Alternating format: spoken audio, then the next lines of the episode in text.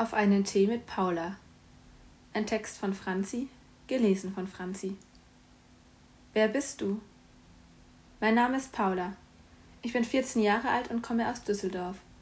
Nach den Sommerferien komme ich in die 10. Klasse. In meiner Freizeit spiele ich Feldhockey und mache leidenschaftlich gerne Musik.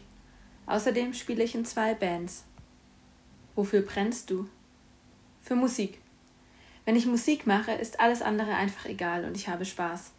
Das Gefühl, auf einer Bühne zu stehen und, wenn auch nur einer Person, irgendwie einen schöneren Tag zu bereiten oder jemanden zu berühren, ist einfach schön. Oft verbinde ich auch gewisse Lieder mit Erinnerungen oder Personen.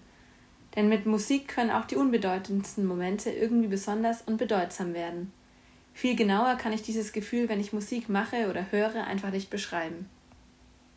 Hast du einen Traum? Ich möchte später einmal hauptberuflich Musikerin werden. Vor allem bei The Voice ist mir klar geworden, dass ich mir sehr gut vorstellen könnte, Musik für den Rest meines Lebens zu machen. Mit meinem größten Hobby Geld zu verdienen, ist definitiv mein Traum. Gleichzeitig habe ich aber auch etwas Respekt davor, da man, um mit Musik gut zu verdienen, auch relativ bekannt sein muss und das meiner Meinung nach gar nicht so cool ist, wie viele denken. Man kann halt nach seinem Job nicht einfach nach Hause gehen und ein normales Leben führen. Bekannt sein ist ein 24-Stunden-Job, den man vorher auch nicht mit einem Praktikum oder ähnlichem ausprobieren kann. Dazu hat man keine geregelten Arbeitszeiten und arbeitet oft abends. Dennoch ist meine größte Leidenschaft Musik.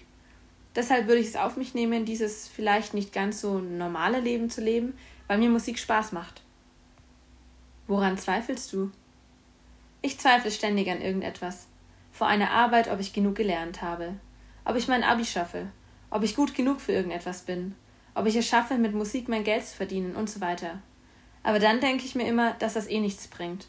Man muss an sich glauben, um das zu erreichen, woran man festhält und wovon man träumt. Anders klappt es nicht. Was sagen andere, was du gut kannst? Das kann ich ja schlecht beantworten, deswegen habe ich mal ein bisschen rumgefragt. Viele meinten, ich könnte gut aufmuntern und zuhören. Ich würde sagen, ich kann ganz gut auf Leute eingehen und verstehe sie. Dadurch kann ich ihnen auch meistens gut weiterhelfen, sie aufmuntern oder ihnen Ratschläge geben. Was hättest du gerne zehn Jahre früher gewusst? Gute Frage. Ich kann mich nicht mehr so richtig dran erinnern, was ich als Vierjährige für Probleme oder Sorgen hatte. Wahrscheinlich, dass der Kindergarten ganz schön cool war. Was ist kleines Glück für dich? Kleines Glück sind für mich so kleine Momente wie Sonnenunter- oder Sonnenaufgänge.